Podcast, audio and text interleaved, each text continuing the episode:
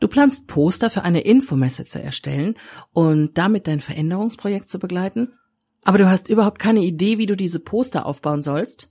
Da habe ich einen Tipp für dich. Willkommen zum Chancenfinder Podcast, dem Podcast rund um Veränderungen in Unternehmen von und mit Stefanie Selmer.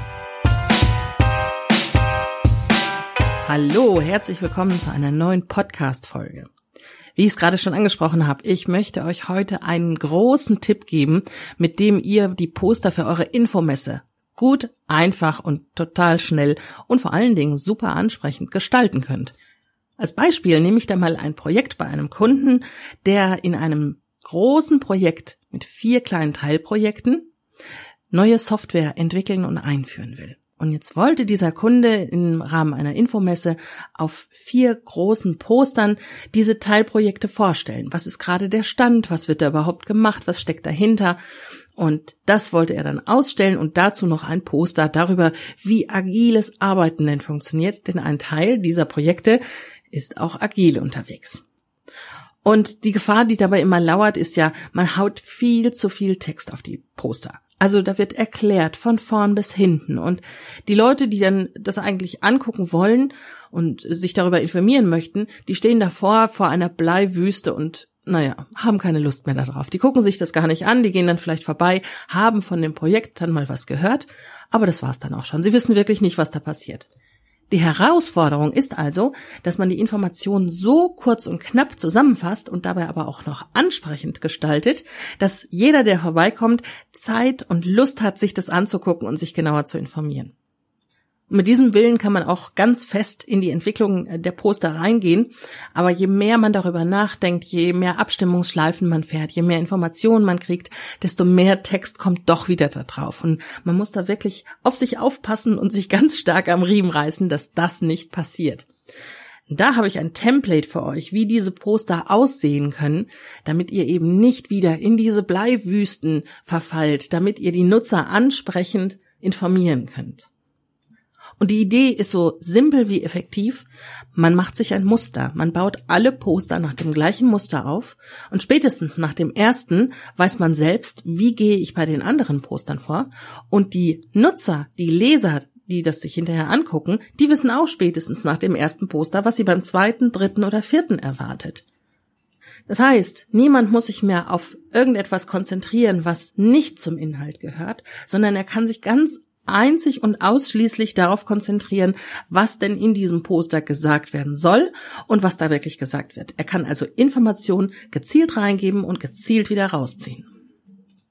Muss dabei nicht irgendeinen Platz nochmal auf dem Poster suchen, sich überlegen, wo kommt das denn hin, wo hätte ich denn noch ein Eckchen. Der Nutzer muss nicht gucken, wo finde ich jetzt welche Informationen. Ach, hier, ach nee, da unten, doch lieber links oben, ich weiß es nicht. Und damit sorgt man eben nicht für Verwirrung, sondern für Ruhe. Wie ihr das Muster aufbaut, das bleibt natürlich ganz euch überlassen. Aber ich habe natürlich, das wäre ja hier nicht der Service, den ich im Podcast liefern möchte, wenn ich nicht ein Beispiel für euch hätte, was ich euch in den Shownotes verlinkt habe. Und das habe ich auch getan. Also schaut mal rein, ladet euch das Beispiel runter und ich gehe es aber auch gleich nochmal mit euch durch ganz wichtig ist. Das ist ein Poster für ein Softwareprojekt, für ein IT-Projekt. Da soll also eine ganz neue Software entwickelt oder ausgerollt werden. Also ein Teil wird dazu gekauft, das wird dann ausgerollt. Die Nutzer wissen bis dahin noch gar nicht viel davon. Die wissen, da kommt was. Die wissen auch, in welche Richtung das ungefähr geht. Also, ah, das soll so ein bisschen den Vertrieb unterstützen. Aber was dieses Tool genau macht, das wissen sie eben noch nicht. Das Poster, das ihr da jetzt runtergeladen habt, hat im Original das Format A0. Das passt also ganz wunderbar auf so eine Trennwand, auf so eine Stellwand, die es ja oft auf Veranstaltungen gibt, die es auch in jedem größeren Büro, in jedem Unternehmen irgendwo rumstehen gibt. Dreh- und Angelpunkt auf diesem Poster, das ihr hier seht, ist der Screenshot wirklich in der absoluten Mitte des Posters. Das ist das absolute Herzstück und von da geht alles ab. Da gucken auch die Leute in der Regel als erstes hin. Das ist das, was sie sehen möchten. Wie sieht das aus, womit ich da in Zukunft arbeiten muss? Und da darf man sich ruhig schon mal ein bisschen was einfallen lassen, denn eines von diesen Teilprojekten bei meinem Kunden, von dem ich erzählt habe, war noch gar nicht so weit und konnte noch gar keine Screenshots abgeben. Da konnte man also noch gar nicht sehen. Dann haben die ein Mock-up gebastelt in dem Projektteam, also ein Fake-Screenshot, haben ein Bild davon gemacht und das uns dann gegeben, damit wir das in das Poster einbauen konnten. Da möchte ich dich auch gleich beruhigen. Wenn diese Messe da ist, wenn diese Infoposter da stehen, die Leute werden gucken, die werden das interessiert be betrachten, aber die werden natürlich hinterher nicht mehr genau wissen, was war denn da wo. Wenn also dieser Screenshot, den ihr auf diesen Postern zeigt, nicht hundertprozentig dem entspricht, was hinterher ausgerollt wird, dann macht das nichts. Also zum einen ist es immer noch so, agil entwickelte Software kann ihr Aussehen ganz schnell verändern. Und in der Regel verstehen die Nutzer das auch. Wenn man dann ihnen sagt, im Training, in der Schulung, hinter beim Rollout, das hat einfach so nicht gepasst. Das hat nicht funktioniert, wie wir uns das vorgestellt haben. Das hat dann später im UX Lab, dazu gibt's übrigens auch eine Podcast-Folge, hat sich gezeigt, dass der Button an dieser Stelle nicht richtig ist und deswegen haben wir das Ganze ein wenig umgebaut. Oder, und das passiert wirklich häufiger, sie wissen überhaupt nicht mehr, dass das anders ausgesehen hat. Ob dieser Button jetzt rechts oben oder rechts unten ist, ob der grau war oder blau, das wissen wirklich die wenigsten hinterher noch. Und denn darum geht es ihnen nicht. Sie wollen wissen, was stecken für Funktionen dahinter und die müssen erklärt sein. Und wenn die dann hinterher auch in der Software sind, die sie bekommen, dann ist alles in Ordnung. Also Herzstück des Posters ist der Screenshot absolut in der Mitte und dann drumherum gibt es kleine Funktionsbeschreibungen. Was sind die Highlights dieser Software? Und ihr seht da schon, die sind in so kleinen Bläschen, in so kleinen Kugeln drin. Diese Sketchnote-Elemente, die haben wir später erst hinzugefügt. Das heißt, wir haben nur Screenshot und die Texte gedruckt und anschließend haben wir auf das gedruckte Poster die Bilder zugefügt, die Rahmen, die Sprechblasen, die ihr da seht und alles, was sonst noch dabei ist. Für diese Funktionsbeschreibung haben wir uns maximal sieben tolle Feature ausgedacht. Warum sieben?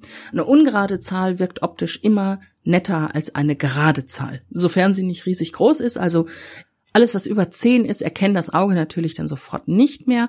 Aber hm, stellt euch mal vor, ihr habt die Möglichkeit, drei oder vier Feature zu beschreiben. Vier sieht dann vielleicht wieder ordentlich aus wegen des Würfels, aber dieser Bruch, den die drei, den überhaupt eine ungerade Zahl bringt, der wirkt interessant. Das Auge lässt sich sofort darauf ein, wenn es irgendwo eine ungerade Zahl an Dingen zu entdecken gibt, ist man da sofort interessierter, als wenn es eine gerade Zahl ist. Also, hier haben wir maximal sieben gewählt. Sieben sieht man sofort, dass es eine Ungerade ist. Das nimmt man unbewusst wahr und ist sofort interessiert, um sich das anzugucken. Deswegen die sieben. An anderen Stellen haben wir mal fünf und mal drei gehabt, wenn die Teilprojekte eben noch nicht so weit waren und man noch nicht so viele Feature erklären konnte. Dann haben wir weniger genommen, aber immer eine ungerade Zahl. Angeordnet haben wir diese Feature-Beschreibungen im Uhrzeigersinn. Oben auf 12 Uhr war die allerwichtigste. Und dann ging es im Uhrzeigersinn weiter und das hieß, ganz oben links in der Ecke stand das vermeintlich unwichtigste wichtigste Feature.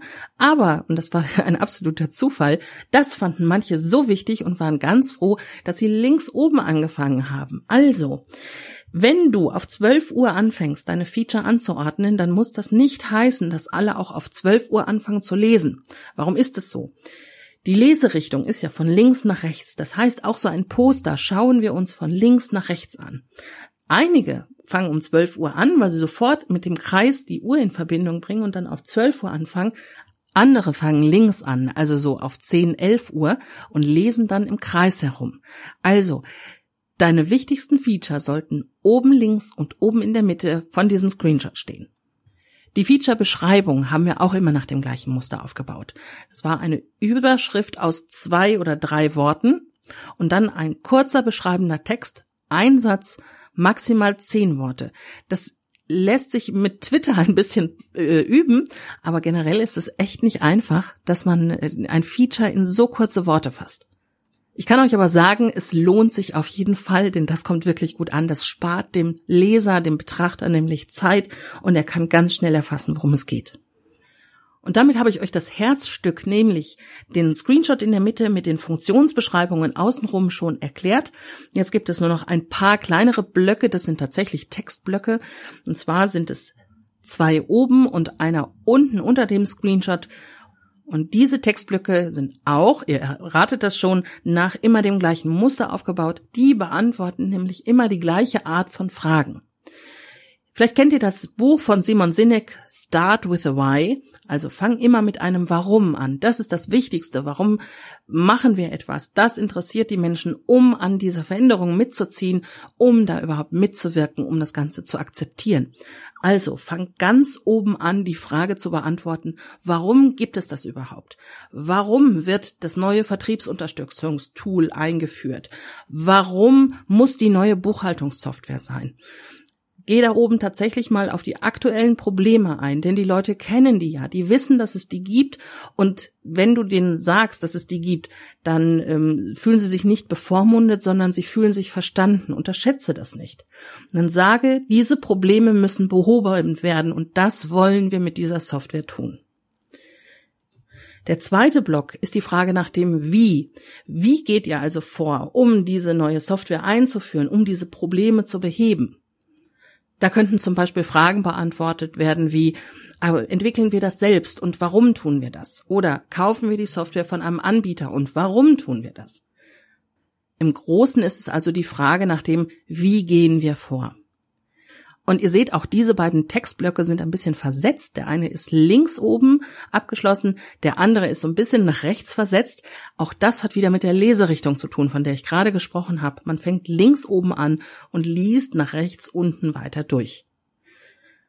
Der letzte Textblock ist der untere unter dem Screenshot. Das ist die Frage nach dem Was.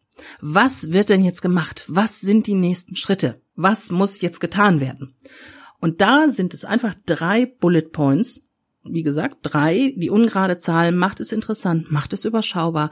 Drei Bullet Points mit den nächsten Schritten. Was wird passieren? Das kann zum Beispiel sein, die Trainings starten im Quartal vier diesen Jahres. Oder die Software wird erst ausgerollt Anfang des kommenden Jahres. Oder in der nächsten Woche erhalten Sie den Download-Link für die neue Software per E-Mail. Was auch immer bei euch tatsächlich die nächsten Schritte sind und wie der Rollout, wie der Trainingsprozess und so weiter gestaltet wird, das müsst ihr selbst natürlich anpassen. Wichtig ist, den Nutzer interessieren alle möglichen Schritte. Also nicht nur die Dinge, die er selbst sieht, wie du bekommst eine Einladung zum Training, du bekommst den Link zum Download, sondern auch Dinge, die im Hintergrund passieren. Denn er stellt sich natürlich auch die Frage, was passiert denn jetzt in der ganzen Zeit?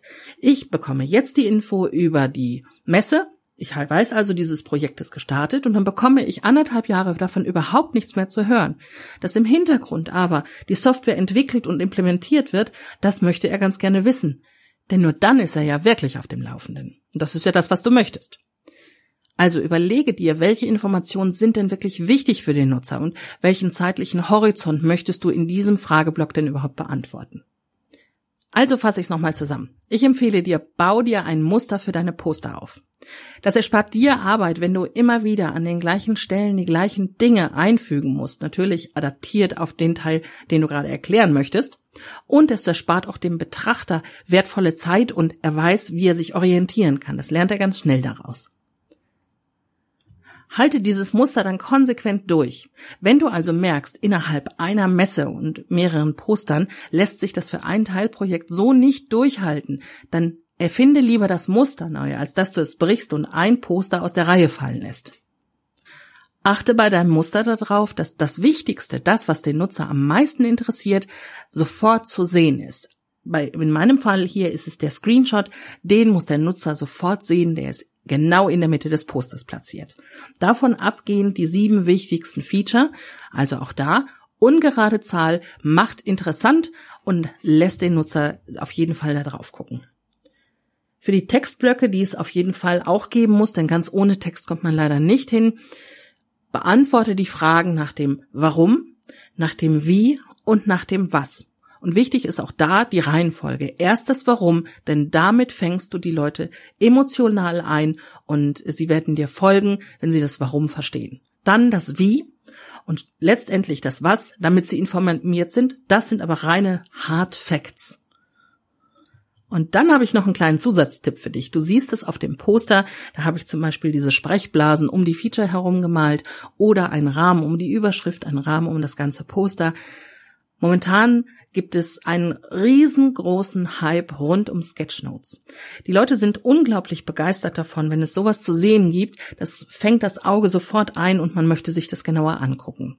Der Geist will spielen. Das ist tatsächlich auch bei erwachsenen Menschen so. Und das können wir uns bei solchen Postern zunutze machen.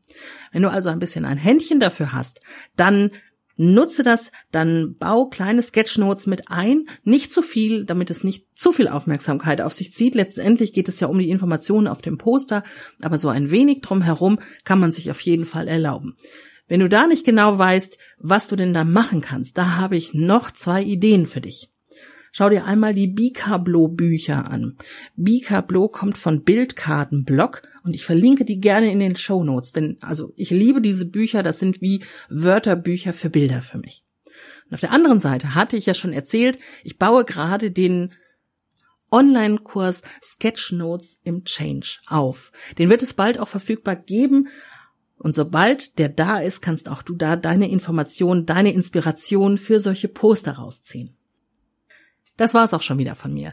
Wenn dir dieser Podcast gefallen hat, der Podcast an sich oder besonders diese Folge, dann würde ich mich sehr über eine Bewertung freuen. Noch dümpelt der Podcast nämlich ziemlich weit unten rum, aber mit deiner Bewertung kann sich das bald ändern. Also bitte geh doch einfach gerade in deinen Lieblings-Podcast Store, ob es der Apple Store ist oder Google Play oder ähnliches und bewerte den Podcast und natürlich am besten gut.